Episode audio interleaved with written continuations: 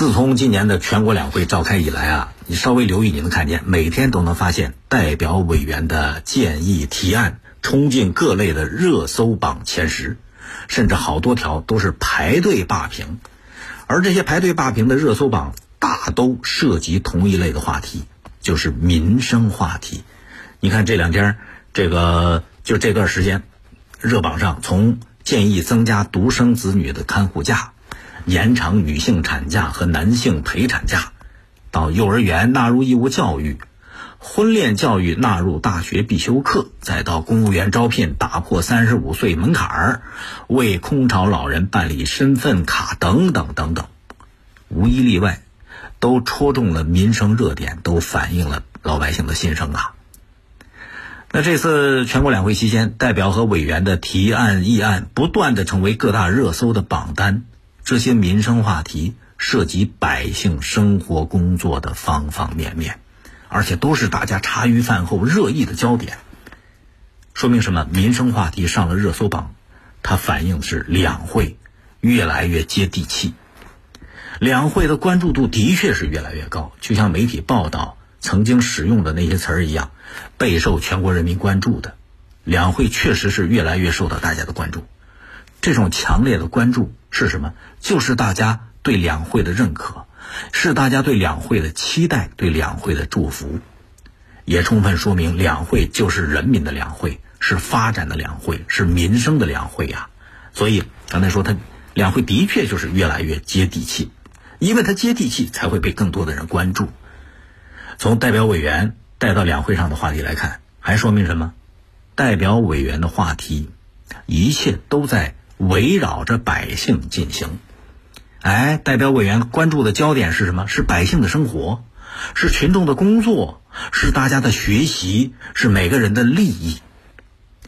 民生话题的火热，它映照出来代表委员的初心，更显示了代表委员他们这种密切联系群众、扎实履行职责的态度。但但，因为他们关注的都是难点、焦点、痛点、堵点。真情实意的在传递老百姓的诉求，民生话题上了热搜，还说明什么？两会上民生话题越来越多，没有那些客套话了啊！你好，我好，大家好，那走形式，也没有了穿靴戴帽的假客套。呃，我前两天在节目里边跟大家说的，今年这个政协会议啊，对提案字数还进行了限制。去年那个提案，这委员的提案不能超过两千字，今年。压缩了五百个字，不能超过一千五百字。它可缩减的不是那五百个字儿啊，就是那些要干货的东西。这些都验证着一切为人民的这种出发点。多了民生话题的两会，当然会受到老百姓高度的关注。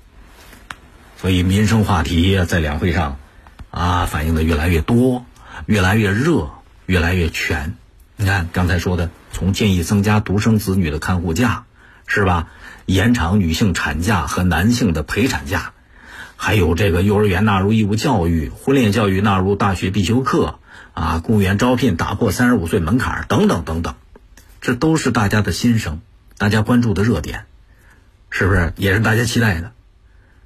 当然，民生话题上了热搜，还需要什么回应？更热心，这就需要在两会结束之后，有关部门。方方面面对这些上热搜的话题，要多回应、多解决，把这些上热搜的民生话题都解决好了，咱们的发展一定就能更好，哎，服务更真，就能更好的走在世界最前列。说到底，民生话题上热搜，它既是一切为了人民的体现，也是后续努力的方向呀。